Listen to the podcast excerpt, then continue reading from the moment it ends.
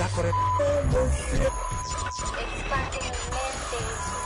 Bitácora de EC es de cine. Expande tu mente.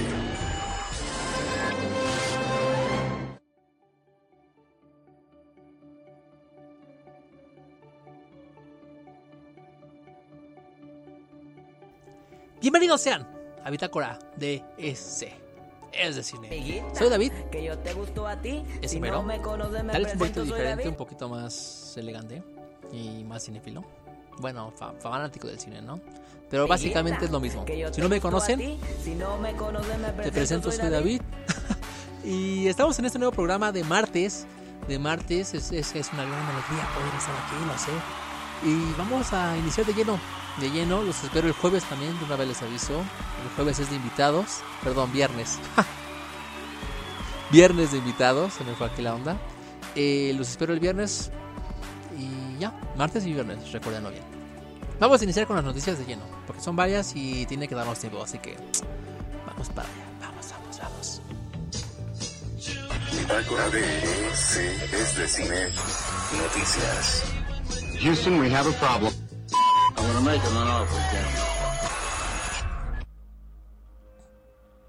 Dirán, ¿por qué tanto intro? ¿Por qué tanta bola ahí? Pues la verdad sí. Este, algún, algún día lo conocerán. algún día escucharán por qué tantos intros y por qué los presento. Pero como son 15 minutos, pues apenas. Entonces, debe, debe ir de, de lleno, pero... No voy a decir por qué no, no voy a decir por qué no. Pero bueno, vamos a iniciar con las noticias. Salieron muchísimas noticias, noticias sobre... ¿Por dónde empezar, eh? La verdad, de noticias de... Vamos a iniciar con la de Bruce Willis. Este, Bruce Willis es uno de mis actores favoritos. La verdad es ya un actor de antaño, clásico, de los mejores que hay. Al parecer, la verdad, a mí me encanta este actor. Y, y bueno, todo lo conoceremos por las películas clásicas del de Duro de Matar, donde él salió su personaje ahí de John McClane. McClane.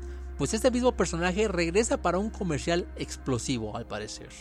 Y, a la vez, no solo lo llaman como comercial, también lo llaman como un pequeño cortometraje. Y la verdad es un comercial bastante bueno. Está promocionando unas, unas baterías para coches. Este, pero el corto, la verdad, tiene muchas cosas icónicas. Remonta mucho a la primera película. Y la verdad es bastante bueno este, este comercial. Es, es, es muy bueno el comercial. Ahora, cambiando de tema a un poco más macabro por la época, según Halloween Kills, la secuela de Halloween, la que se estrenó hace unos añitos, poquitos, no, creo que no pasan de tres años, no sé cuántos años fue. Este, que literal es la secuela de la clásica, porque de las clásicas la 1, 2, 3 hasta la 5, es todas las que están involucradas ya no son canon, las eliminaron, ya no existen en, esta, en este universo, vamos a llamarlo. Y literal, la próxima película que se va a llamar Halloween Kills este, viene siendo la tercera entrega, por así decirlo, de la clásica, la, la- anterior a esta, que es la de hace unos años, y esta nueva, que se va a estrenar en octubre. No importa, no, perdón. Sí, no, en octubre. ¿Qué onda? Con razón. ya me saqué de ya, ya ahora entiendo la noticia. Se va a estrenar en octubre, no importa qué pase. Literal, no importa si está en los cines del apocalipsis, en las, en las entradas de los cines, quién sabe qué. La película se va a estrenar. Se van a pasar todo por el arco del triunfo. Entonces, pues, interesante, ¿no? Interesante. De Halloween, más noticias sobre películas de terror. Eh, al parecer, creo que aún no. Mm, se dijo la de. Se dijo, ¿cómo se llama? La de. Ignórenme.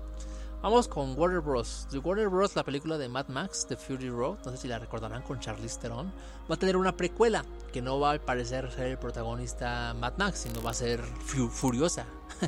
Este, Furiosa va a tener pie aquí en esta película y va a ser precuela, repito, y no va a ser Charlize Theron. Cambiaron de actriz por nada más ni menos que Anya Taylor Joy.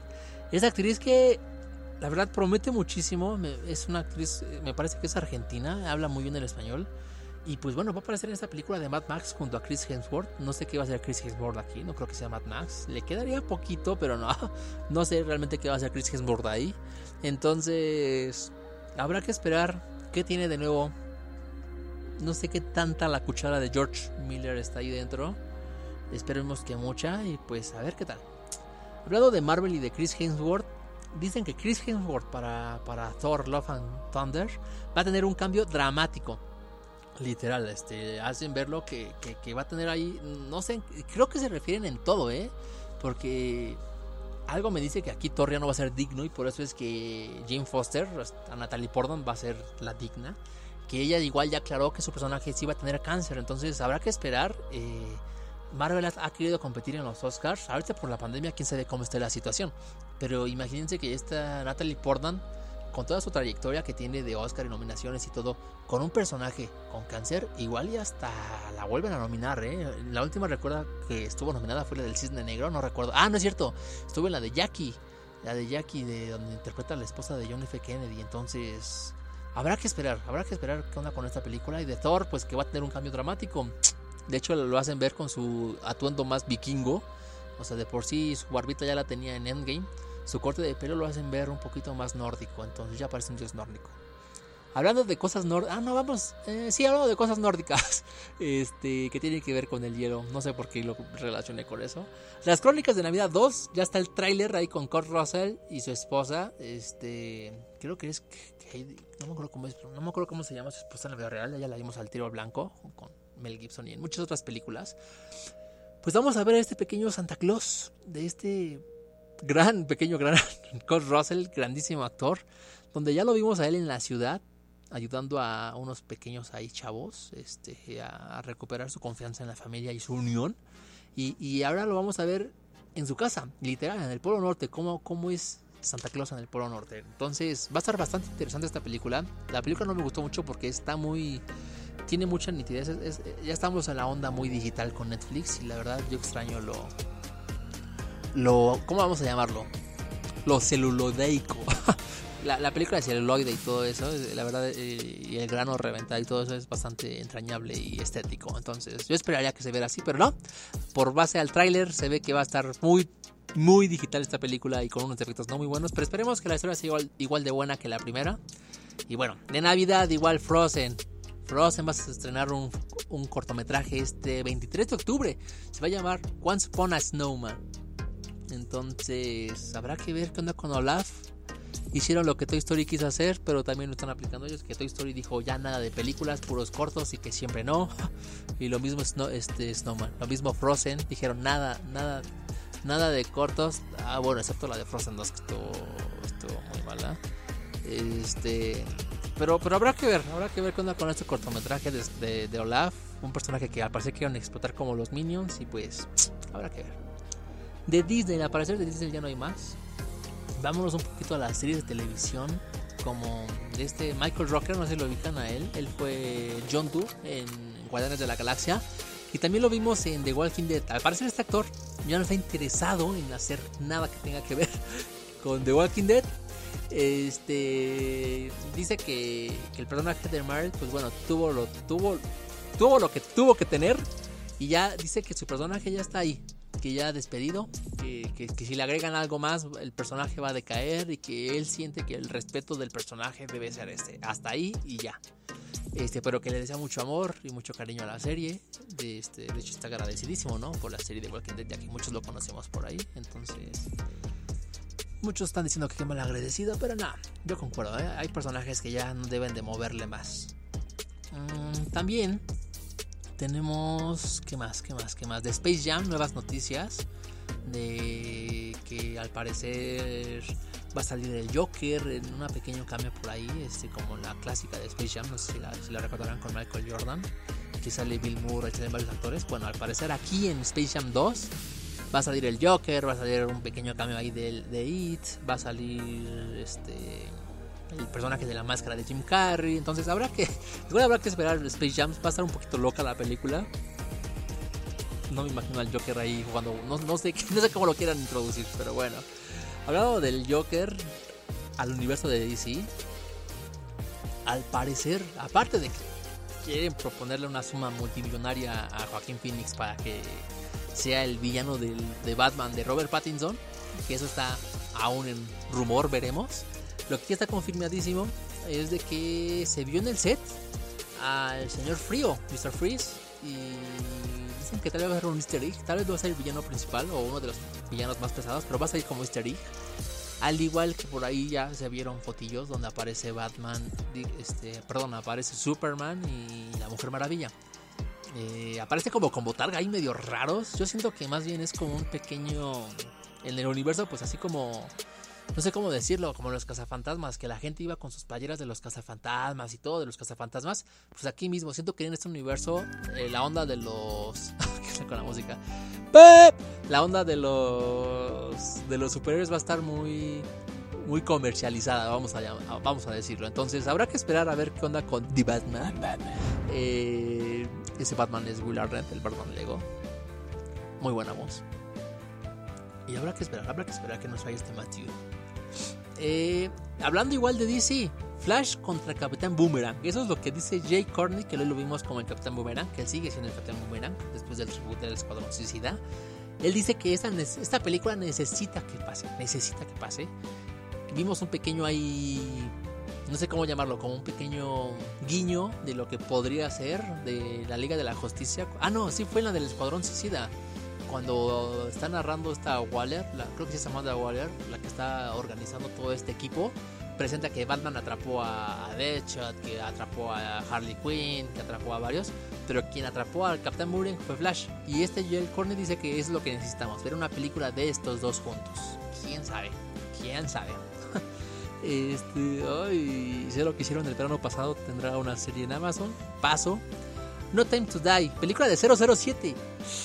Dicen que al parecer van a romper con la tradición. Yo creo que se refieren a la tradición de los intros con música. Yo espero que no. Mínimo, o sea, que hagan a un lado el intro este del circulito del, del, del- del- ¿cómo se llama? Del carrete este de la bala, donde aparece apuntándole el James Bond. Puede que ahí sí va, te lo paso que lo quiten, pero el intro de la música, eso no sé, porque las, la- las canciones, los temas de las películas de James Bond siempre han estado nominadas. Entonces yo espero, en verdad espero que no la quiten, que no la quiten, porque yo ansio escuchar a Billie Eilish en el cine, literal, yo estoy esperando mucho, esta fue de las películas que más esperaba, y pues habrá que ver qué pasa, habrá que ver qué pasa. Después, ¿qué otra?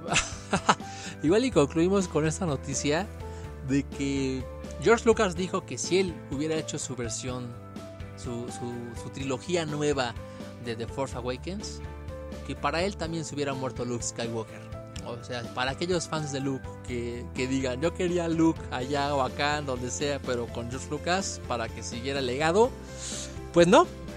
George Lucas planeaba matarlo. Y en lo personal, a mí nunca me gustó mucho el personaje de, de Luke Skywalker. Se me hace un poquito... No innecesario, pero como que no aportó mucho que digamos.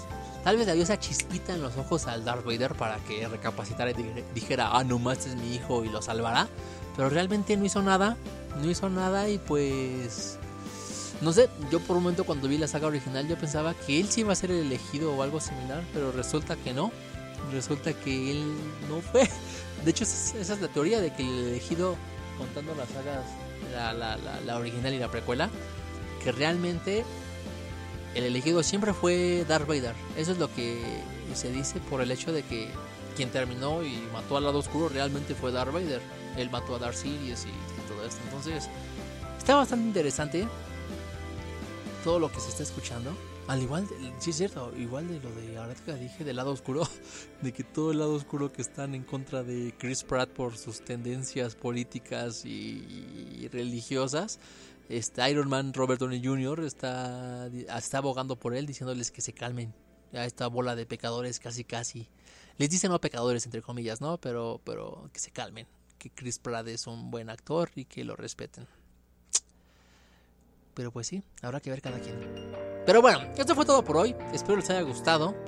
Eh, si no les gustó, ya saben qué hacer. Mi dedo lo hago así en círculos y después se lo tienen que meter este, por los oídos para que busquen otro podcast mejor que el mío. O algo así similar. Los espero el jueves. Y ya. Y ya. Vamos a dormir, rezar la meme. Porque todos tenemos sueño. Bye. I love you. I know. It's not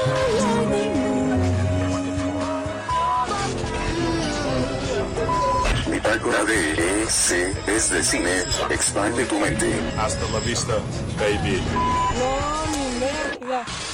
¡Oh!